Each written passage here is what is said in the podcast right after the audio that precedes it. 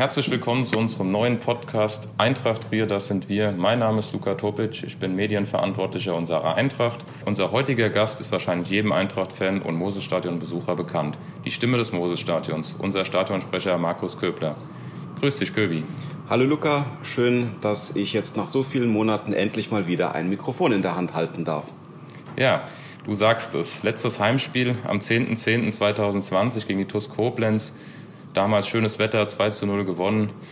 Wie geht es dir mit der aktuellen Situation ohne Fußball? Ohne Fußball, der Rhythmus ist weg. Aber das Wichtigste ist im Moment einfach, dass wir alle gesund sind, dass wir bis hierhin so gut auch durchgekommen sind und dass es ja im Moment einfach dass wir es bis hierhin einfach gepackt haben. Aber es ist schon so der eigentliche Rhythmus, das, was so die Woche vom Takt einfach bestimmt hat. Die Automatismen, die eine Woche dann auch bestimmt hatten, wenn am Samstag dann ein Spiel gewesen ist, das existiert im Moment einfach nicht mehr. Es gibt keine Vorbereitung mehr auf die Spiele, es gibt keine ritualisierten Arbeitsabläufe am Spieltag mehr, keine Nachbereitung mehr von SVE TV. Das ist alles weg und die persönlichen Kontakte auch gerade zur Truppe von SVE TV, das, das fehlt mir. Das alles, was Fußball beziehungsweise unsere Eintracht außerhalb der 90 Minuten dann auch für mich ausgemacht hat, das existiert im Moment halt nicht. Fußball im Fernsehen findet praktisch ohne mich statt. Also dieser Profitfußball, wie er in den ersten Ligen dann gespielt wird, das ist nicht mehr meins, das reizt mich da auch nicht mehr. Und ich freue mich einfach, wenn es irgendwann hier wieder weitergeht. Was dafür stattdessen unseren Alltag im Moment daheim dominiert, das ist unser kleiner Junge. Wir haben, im End, wir haben Ende Dezember Nachwuchs bekommen. Ja, und er lenkt nicht nur vom fehlenden Fußball ab, sondern er macht im Moment einfach auch Riesenfreude, dann ihm beim Großwerden dann zuzugucken und das Ganze miterleben zu dürfen. Ja, schön. Das ist schön zu hören, dass es euch gut geht und ähm, ja, kommen wir auf deine Tätigkeit als Stadionsprecher zu äh, sprechen. Seit wann bist du denn Stadionsprecher? Seit der Saison 2013, 2014, also seit Sommer 2013, jetzt acht Jahre. Das ist eine lange Zeit. Wie bist du denn damals dazu gekommen, Stadionsprecher zu werden? Ja, Stadionsprecher wird man nicht einfach so, sondern das ist halt eine Verquickung von verschiedenen Umständen, die es dann gegeben hatte. Mein Bruder und ich, wir sind irgendwann von der Gegengerade auf die Haupttribüne mit unserer Dauerkarte umgezogen, haben dann auch in der Nähe von der Sprecherkabine unseren Platz gehabt. Und da lernt man einfach verschiedene Leute kennen, die in die Arbeitsabläufe dann hier im Stadion eingebunden sind. Man kriegt auch ein bisschen mit, was hinter den Kulissen dann auch läuft. Und ich habe dann Ende 2010 dann angefangen, in der Stadiontechnik mitzuarbeiten habe da hauptsächlich mich um die Bedienung der Videowall während der Spiele dann auch gekümmert. Und unser damaliger Stadionsprecher, der Peter Pries, hat angekündigt, dass er im Sommer 2011 dann sein Amt niederlegen würde, dass er dann halt nicht mehr als Stadionsprecher zur Verfügung steht. Da war es dann notwendig gewesen, den Posten neu zu besetzen. Das hat dann damals mein Bruder dann übernommen. Bei ihm war aber klar gewesen, dass er das Ganze nur über einen Zeitraum von zwei Jahren machen würde, weil er noch ein berufsbegleitendes Studium dann in der Zeit absolviert hat. Und ja, im Frühjahr 2013 kam dann die Eintracht, damalige Geschäftsführer, dann auf mich zu, kannte mich dann jetzt logischerweise auch schon ein paar Jahre, wusste, dass ich in den ganzen Arbeitsabläufen, in dem ganzen Thema hier im Stadion dann auch drin war, hat mich dann gefragt, ob ich Interesse hätte, dann den Job dann auch zu übernehmen. Ja, und das ist ein Angebot, das schlägt man nicht ab, wenn man das so gemacht bekommt. Und es macht mir heute nach wie vor so viel Freude wie auch beim ersten Spiel das Lampenfieber ist vor jedem Spiel noch genauso da wie damals im Sommer 2013. Es ist zwar eine Routine inzwischen im Job drin, aber trotzdem jedes Mal das Kribbeln vor dem ersten Satz ist da. Ja, du hast gerade schon angesprochen, ähm, dein erstes Spiel als Stadionsprecher. Wann war das denn und wer war der Gegner? Das war damals, ähm, wie gesagt, Beginn erster Spieltag 2013, 2014, Heimspiel gegen Hessen-Kassel. Damals amtierender Regionalligameister, durften nicht aufsteigen. Grüße DFB. Und es war leider Gottes eine 2 zu 3 Heimniederlage gewesen, aber es war der Auftakt einer bis jetzt achtjährigen Reise. Schön. Ja, als Stadionsprecher sollte man natürlich ja regelmäßig bei den Heimspielen vor Ort sein. Wie viele Spiele hast du denn in deiner Stadionsprecherlaufbahn verpasst? Da muss ich mal nachzählen. Das waren drei Spiele gewesen, die ich verpasst hatte. Bei allen entschuldigt. Bei einem war ich umgezogen gewesen. Ein, da konnte man halt die Handwerker nicht warten lassen. Bei einem, ein Spieltag ist auf die Hochzeit meiner besten Freundin gefallen. Und bei einem Heimspiel hat mein Schwiegervater runden Geburtstag gehabt. Ja, und da haben dann halt andere Prioritäten dann an dem Tag halt im Vordergrund gestanden. Ja, also immer entschuldigt gefehlt. Von daher passt das wunderbar. Ja, jetzt hat man als Stadionsprecher natürlich auch immer besondere Spiele, besondere Momente. Was war denn dein schönster Moment als Stadionsprecher? Der allerschönste Moment, das war unser Heimspiel gegen die Offenbacher Kickers gewesen. Das war das war damals Montagsabend, Flutlichtspiel. Wenn ich hier runter auf den Rasen vom Moselstadion sehe, ich weiß noch genau, wo was bei dem Spiel passiert ist. Das war ein, das war ein absolut einmaliges Erlebnis gewesen. Das Spiel hat auch eine Vorgeschichte für mich dann auch gehabt, jetzt unabhängig von dem Ergebnis. Wir haben 6-0 gewonnen. Es war megamäßig gewesen. Die Atmosphäre im Stadion war der helle Wahnsinn bei dem Abend. Ähm, ich hatte mittags einen Anruf vom Stadionsprecher der Offenbacher Kickers, Olaf Kruse, dann gehabt. Der hat sich bei mir gemeldet. Sowohl der OFC als auch wir waren zu dem Zeitpunkt in einer Verfolgerrolle in der Liga gewesen. Also es war klar gewesen, wer dieses Spiel gewinnt, der klopft bei der Tabellenführung an. Und der Olaf Kruse, der damalige Stadion, oder der, der Stadionsprecher des OFC, der war noch nie in Trier gewesen und wollte sich einfach auch mal anschauen, wie es hier so läuft, wie die Abläufe in der Stadionregie hier so funktionieren. Wir haben uns am Telefon ein bisschen ausgetauscht, hat dann auch mich während des gesamten Spiels dann auch begleitet und ähm, hat sich das Ganze dann auch angeschaut und er hat sich dann halt im Laufe des Spiels auch immer etwas weiter zurückgezogen, weil der Spielverlauf war dann doch sehr eindeutig dann gewesen. Wir haben kurz vor der Pause haben wir zwei Tore gemacht. Wir sind aus der Kabine, aus der Halbzeit rausgekommen, haben direkt innerhalb von 15 Sekunden das dritte Tor gemacht und dann war fast jede Chance ein weiterer Treffer gewesen. Und das war wirklich ein, ein Moment, da wird man als Stadionsprecher auch durch die Atmosphäre, die dann im Stadion ist, durchgetragen. Also da muss man selber nicht mehr groß den Einpeitscher geben, sondern da, da muss man einfach nur noch dafür sorgen, dass die Stimmung so im Stadion bleibt, wie sie da ist. Ähm, ich war zwei Tage nach dem Spiel noch heiser gewesen und das war ja bemerkenswert. Was ich richtig ge richtig genial finde, das Spiel ist in voller Länge auf dem YouTube-Kanal des OFC. Und äh, ich schaue es ich schaue mir heutzutage immer noch das ein oder andere Mal an. Zwar nicht in voller Länge, aber die, aus, die wichtigsten Punkte halt. Und was ich mega finde, der OFC mit seinen Kommentatoren stellt etwa zehn Minuten vor Spielende den Kommentar ein, ähm, weil sie selber nicht mehr das Elend kommentieren wollten. Ist einfach mega. Das ganze Spiel klasse. Ja, würdest du denn auch sagen, dass das dein schönstes Eintracht-Erlebnis war? Es ist in den Top 3 drinnen. Also ähm, die DFB-Pokalspiele sind herausragend. Vor 11.000 Zuschauern DFB-Pokalspiel gegen Borussia Dortmund mit einem ausverkauften Moselstadion.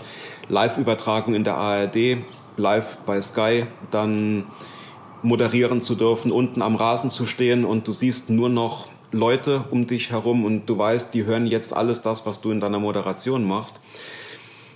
Das ist einfach ein Moment, da willst du meinen Blutdruck nicht wissen, den ich dann in dem Moment habe.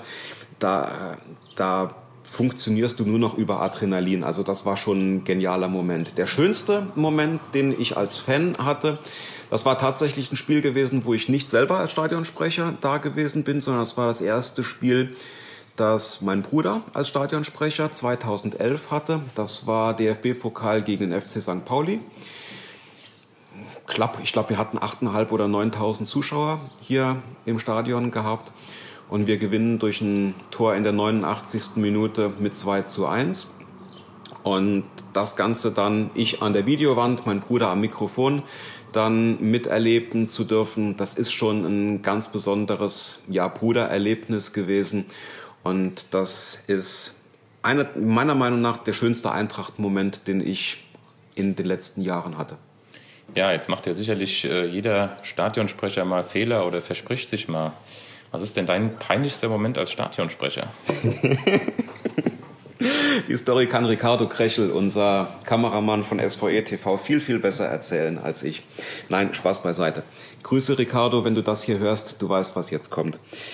Ähm, wir hatten vor knapp zwei Jahren hatten wir zwei Heimspiele unter der Woche gehabt. Wir hatten äh, dienstags Heimspiel gegen den FV Dudenhofen und freitags hatten wir unser Heimspiel gegen Elversberg 2, also direkt zwei Spiele direkt hintereinander in der englischen Woche.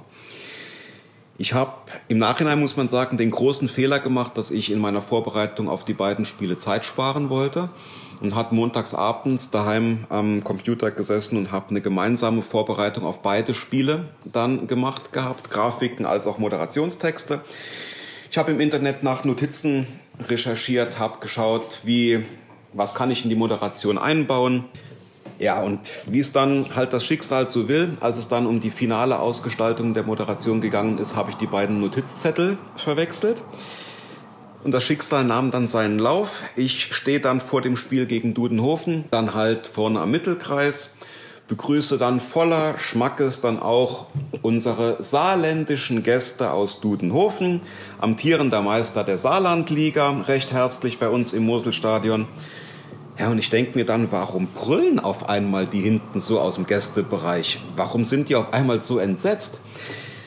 Ja, was mir in dem Moment halt auch nicht bewusst gewesen ist, weil ich war so komplett im Tunnel gewesen. Dudenhofen liegt, glaube ich, immer noch nicht im Saarland, sondern ist ein kleiner, sympathischer Ort in der Nähe von Speyer in Rheinland-Pfalz.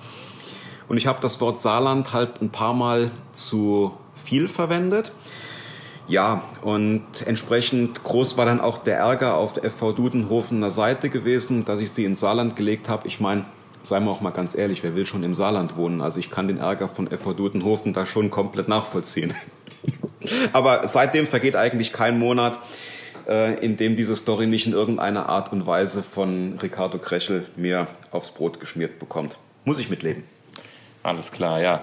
Sicherlich, das ist ein sehr peinlicher Moment als Stadionsprecher. Ähm, die gehören aber auch dazu, denke ich. Ähm, aber kommen wir mal auf das bitterste Eintracht-Erlebnis. Das wird ja jetzt sicherlich nicht die Geschichte mit Dudenhofen sein. Erzähl doch mal, was dein bitterstes Eintracht-Erlebnis war. Das bitterste Eintracht-Erlebnis, das war für mich auch in der Rolle des Stadionsprechers der Abstieg aus der Regionalliga vor ein paar Jahren, dann runter in die Oberliga. Und ja, es war für mich eine schwierige Situation gewesen ich hatte irgendwann so gemerkt gehabt in der Rückrunde, es wird wahrscheinlich nicht reichen, es wird wahrscheinlich dann in den Abstieg in die Oberliga dann auch münden. Und ja, da, das war eine Situation gewesen, da musste ich auch für mich ganz hart dran arbeiten, dass bei mir in meiner Moderation nicht zu sehr die Frustration des Eintracht-Fans rausbricht. Also ich bin hier nach wie vor in der Rolle eines Vereinsvertreters. Ich bin hier als Stimme des Vereins im Stadion unterwegs. Und da muss ich dann auch meine persönliche Enttäuschung und meine persönliche Frustration in dieser Situation dann auch hinten anstellen. Das ist mir nicht immer leicht gefallen in so einer Abstiegssaison, wo du dann gesehen hast, es geht bergab. Ähm, und als dann der Abstieg dann auch wirklich feststand, das waren extrem bitterer und trauriger Moment gewesen. Ich sehe ich seh mich noch über den Rasen gehen, ich sehe mich hier aus dem Stadion rausschleichen. Und was mich in der Situation wirklich gefesselt hat und weiterhin gebunden hat, das war auch wirklich die Gemeinschaft, die wir gerade auch in der SVE TV-Truppe dann hatten. Und als dann die Oberligasaison losgegangen ist und dann auch wieder mit Euphorie das Ganze losgegangen ist, ähm, dann war auch wieder die ganze positive Emotion dann auch wieder da gewesen. Also es ist auch wieder ins andere umgeschlagen. Aber du hast nach dem unschönsten Moment oder der unschönsten Situation gefragt, das war halt dieser Abstieg. Ja, wie bist du denn eigentlich zum SVE gekommen, Köbi? Was war dein erstes Spiel als Fan? Das erste Spiel, es war für mich relativ spät tatsächlich gewesen. Also ich war das erste Mal hier im Stadion gewesen im Jahr 2004, damals zu Zweitliga-Zeiten wollte mir einfach auch mal ein Spiel von der Eintracht hier angucken Und ähm, ja, ich habe dann direkt in meinem ersten Spiel gelernt, als Eintracht-Fan muss man leidensfähig sein. Ich war das Spiel gegen Alemannia Aachen mit meinem Bruder hier gucken gewesen. Und Eintracht-Fans werden sich erinnern, das Spiel ging 0 zu 4 verloren. Also war ein grandioser Einstand gewesen. Aber die Stimmung im Stadion hat mich total gefesselt. Ich fand's ich fand's schön im Stadion, auch wenn das Ergebnis scheiße gewesen ist. Aber alles das, was hier rundherum gewesen ist, die Atmosphäre hat mich gepackt gehabt. Ja, und seit diesem Spiel, ich glaube, man kann an beiden Händen nicht abzählen, wie viele Spiele ich seitdem hier verpasst habe. Ähm, und Dauerkarte dann war auch relativ flott danach gekauft gewesen. Und ja, seitdem bin ich hängen geblieben. Ja, sind das ja schon knapp 17 Jahre jetzt. Äh, was macht denn der SV, den SVE für dich aus? Meiner Meinung nach ist die Gemeinschaft, die den SVE ausmacht. Also gerade jetzt auch in den letzten Jahren, da nehme ich hier im Verein oder rund um den Verein einen Spirit wahr, der mich wirklich sehr fesselt. Ich habe das Gefühl, hier im Verein arbeiten oder helfen sehr, sehr viele Menschen ganz unterschiedlichster Art und Weise. Jeder bringt seine Stärken hier mit ein, ob das jetzt von ehrenamtlicher Seite ist oder von bezahlter Seite. Da zähle ich jetzt die Geschäftsstellenmitarbeiter bis hin zum ähm, Spieler, bis hin zum Trainerstab, nehme ich jetzt mal alle mit rein. Jeder bringt seine Stärken mit rein, arbeitet für den Verein und nicht für sein eigenes Ego, sondern man stellt sich wirklich da hinten an und was zählt, ist hier der SV Eintracht Trier. Für mich ist SVE mehr als Fußball. Das habe ich insbesondere auch in dem Corona-Jahr 2020 oder auch jetzt 2021 für mich gemerkt. Hier gab es ja quasi keinen Fußball, aber trotzdem fühle ich mich diesem Verein sehr nah. Es ist, es ist eine Herzensangelegenheit. Ich weiß, da ich hier Teil einer starken Gemeinschaft bin. Und das ist einfach etwas, was über die 90 Minuten, die hier unten auf dem Rasen sich abspielen, einfach ein wunderschönes Moment ist. Und dann gibt's natürlich auch noch SVE TV. Das ist ein verschworener Haufen voller Eintracht-Verrückter. Und einer, ein Part davon zu sein, das erfüllt mich mit sehr, sehr großer Freude. Ja, unser Podcast neigt sich auch langsam dem Ende zu. Kommen wir doch bei der letzten Frage mal äh, zu etwas ähm, Privateren. Dein Sohn ist im Dezember 2020 letzten Jahres also geboren. Wie hat er euren Familienalltag verändert und ist er denn schon Mitglied? Ja, der Anton hat alles auf den Kopf gestellt, von oben bis unten. Er ist auch schon Mitglied. Das hat Martin, also mein Bruder, übernommen im Auftrag des Papas. Und ja, hat, glaube ich, keine 14 Tage gedauert. Dann war er auch Eintracht-Mitglied gewesen. Anton dominiert total den Alltag von meiner Frau und von mir. Und da ist auch gut so. Und was ich auch wirklich positiv im Moment rausstelle, es ist nicht alles schlecht, was Corona hatte. Klar, die ganzen schlechten Aspekte natürlich, aber es gibt auch ein paar positive Aspekte, die die Pandemie mitgebracht hat. Die Ausweitung des Homeoffice zum Beispiel. Ich bin sehr dankbar und sehr froh, bei einem Arbeitgeber arbeiten zu dürfen, der mir diese Möglichkeit dann auch dann verschafft. Ich habe eine hohe Flexibilität in der Arbeitszeit. Da bleibt auch mehr vom Familienerlebnis dann auch übrig, als wenn ich einen 9-to-5-Job hätte und dann ähm, meinen Sohn gerade nur morgens und dann abends sehen würde. Was nicht funktioniert, das sind so diese typischen Sprüche, die man als Stadionsprecher noch hat. Also wenn ich dann am Wickeltisch stehe, in der 17. Tagesstunde Windelwechsel bei der Familie Köbler, das funktioniert daheim nicht. Da äh, das ist nicht so ganz das. Das funktioniert im Stadion besser. Aber was Anton angeht, ganz klar Umtausch ausgeschlossen. Schön. Ja, abschließend äh, von unserem Podcast habe ich noch drei äh, Sätze vorbereitet, die du gerne vollenden darfst. Fangen wir an. Wenn ein Bundesligist mir einen Job als Stadionsprecher anbieten würde, dann sage ich. Sorry Jungs, aber ich bin schon Stadionsprecher beim geilsten Verein, den es gibt. Wenn du morgens vor dem Spiel keine Stimme hast, dann machst du? Gurgeln und Ingwertee. Wenn ich nach einem anstrengenden Tag als Stadionsprecher mit einem Sieg im Gepäck heimkomme, dann mache ich? Eine gute Flasche schottischen Whisky auf. Ja, und das war auch schon unsere erste Ausgabe von unserem neuen Podcast Eintracht Trier. Das sind wir mit unserem Stadionsprecher Markus Köbler. Wir bedanken uns auch bei unserem Mann an der Technik, unserem Werkstudenten Anton Strothmann. Und zum Schluss, Köbi, was hat man denn für Vorbilder als Stadionsprecher? Gibt es da denn gewisse Personen, wo du sagst, an denen habe ich mich mal orientiert? Ja, ja. Also wenn man Fußballfan ist und eine gewisse Affinität zum zum Stadionsprecher hat, dann hört man da auch schon mal hin. Meiner Meinung nach der beste Stadionsprecher in Deutschland, das ist der Stefan Lehmann vom FC Bayern. Der hat eine sehr angenehme Art, die Stadionshow zu moderieren.